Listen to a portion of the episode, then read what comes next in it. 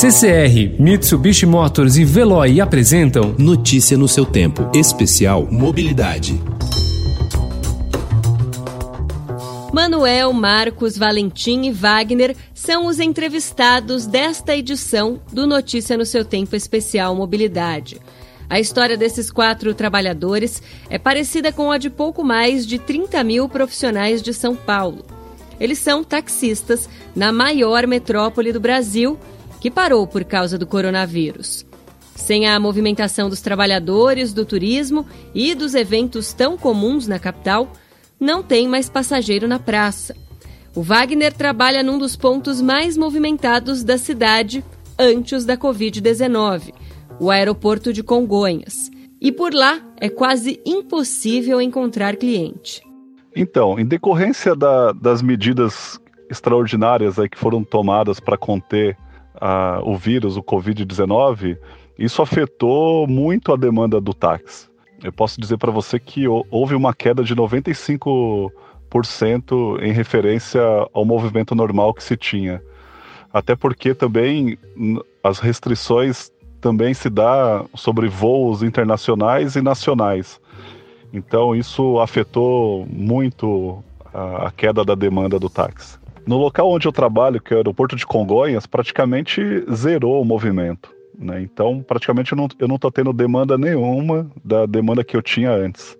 Outros amigos que eu percebo, a única solução hoje é os aplicativos e rodar por alguns lugares que ainda há movimento mas é, no caso aí do aeroporto de Congonhas, a, o movimento foi praticamente zero, não tem movimento nenhum.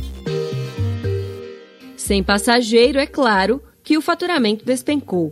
O Valentim está há 25 anos na profissão e explicou que está faltando dinheiro até para pagar o combustível. Nosso faturamento foi totalmente atingido, praticamente a zero.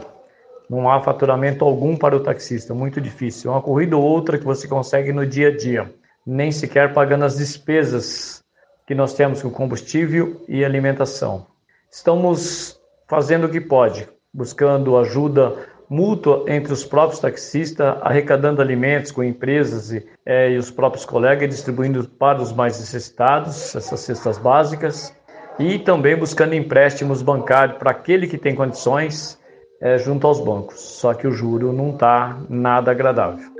Com as contas chegando e o rendimento próximo a zero, o Wagner foi obrigado a fazer escolhas cruéis, bem mais difíceis do que decidir o caminho entre a Marginal do Tietê ou a Avenida Marquês de São Vicente. Com o advento da queda do faturamento, estamos aqui em casa estamos priorizando é, o, a questão da moradia, né, da alimentação e vendo outras contas no que pode ser negociado, é, prazos, datas, se isso pode é, sofrer um tipo de carência. Então, isso de forma individual, a gente está tentando negociar para que isso não, não acumule e gere lá na frente alguma ação judicial. Com a quarentena, o comércio fechou e apenas serviços essenciais funcionam na cidade. O táxi foi liberado a rodar mas o medo com a doença fez Marcos, taxista há 14 anos, pensar em deixar o carro na garagem. Confesso que pensei em ficar em casa, mas devido à necessidade, as contas não param de chegar, a gente sempre se arrisca para pegar um passageiro ou outro quando aparece algum serviço. Mas a situação do taxista, né, ela não é boa. Se você não trabalha, você não ganha.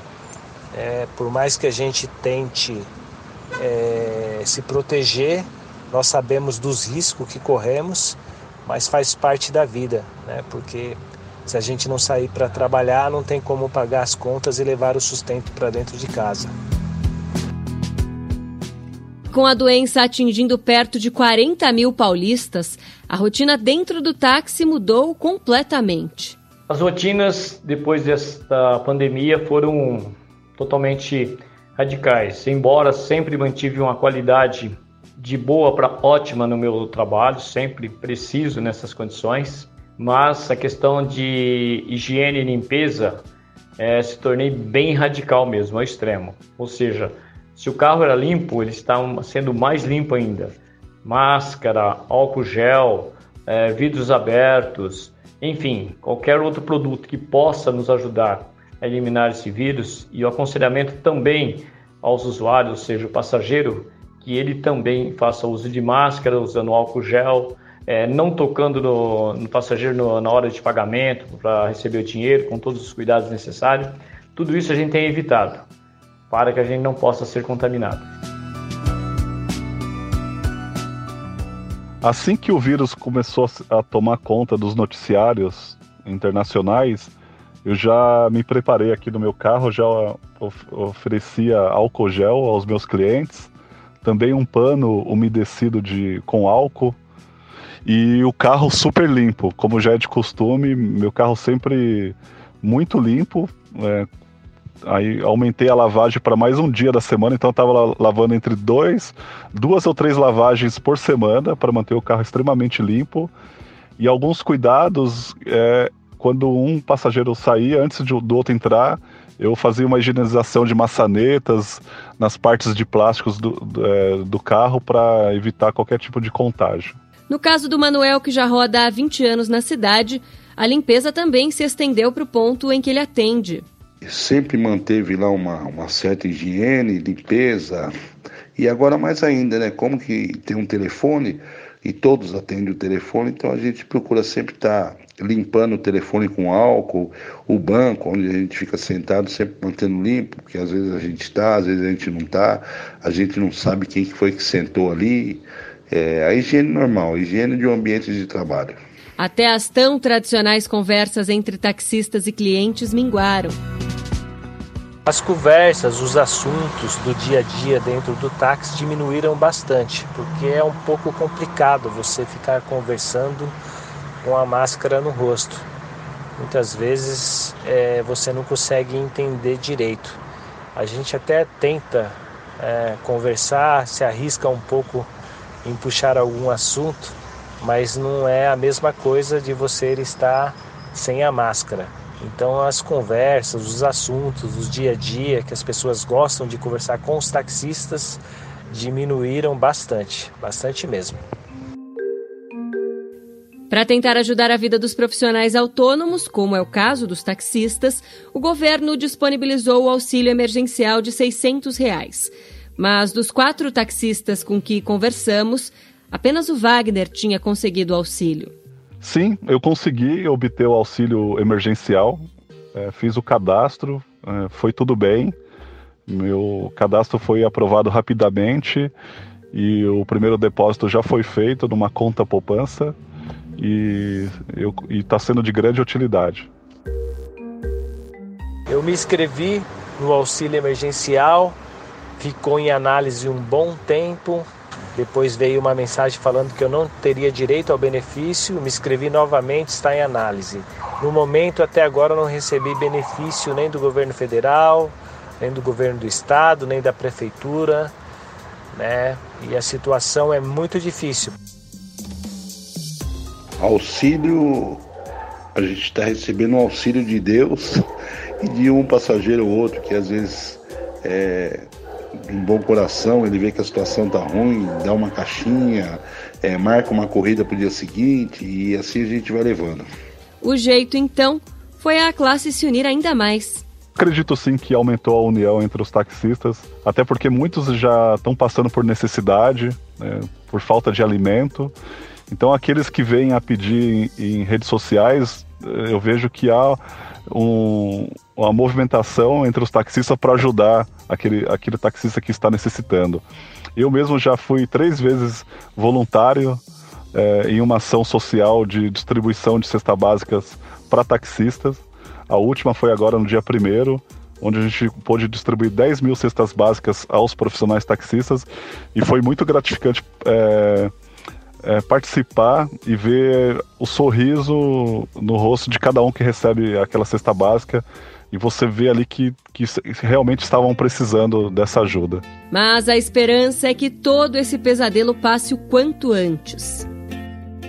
Eu tenho uma fé muito grande em Deus e tenho esperança que esse problema vai se resolver o mais rápido possível e que Deus vai iluminar algum cientista para, para desenvolver alguma vacina ou algum remédio que possa nos ajudar aí nesse momento difícil né, que a população mundial está passando. Bom, esperança. Bom, esperança a gente tem, a gente quer que isso acabe logo, é uma tempestade, a gente tem que pensar assim, que isso é uma tempestade que veio e vai passar. Então a gente está na expectativa que acabe logo, e acreditamos que, que vai melhorar, que a situação vai passar e, e é isso aí. Sim, a gente está com muita esperança que isso se resolva logo, que tudo volte à normalidade. Né? Estamos curiosos para saber como é que vai ser esse novo normal, né? como é que os passageiros vão, vão voltar a, a, viajar, vão pegar seus voos, como é que as pessoas vão lidar com isso de, nessa, nessa, nesse novo reinício que virá. Né? Então a gente está em grande expectativa, estamos nos preparando né, para com álcool gel, com o que pode ser aí de útil para evitar que, que o vírus eh, se prolifere e, tem, e ficando atento em alguma outra recomendação do governo para que a gente possa voltar o mais breve possível ao trabalho. Está fazendo muita falta não trabalhar, não só pela questão financeira, mas também pela rotina de trabalho, por convivência com os, com os nossos clientes, com os amigos. E isso está fazendo muita falta e a gente está aí com grandes esperanças que isso acabe logo, que é, consiga uma vacina para esse vírus e que as pessoas consigam voltar à sua normalidade, à sua vida normal, ao seu cotidiano. E é isso tudo que a gente está tá pedindo aí que aconteça o mais breve possível.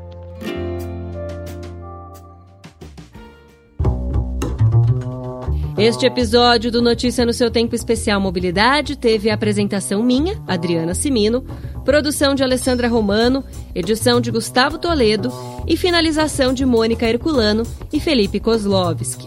Muito obrigada pela sua companhia e até a próxima.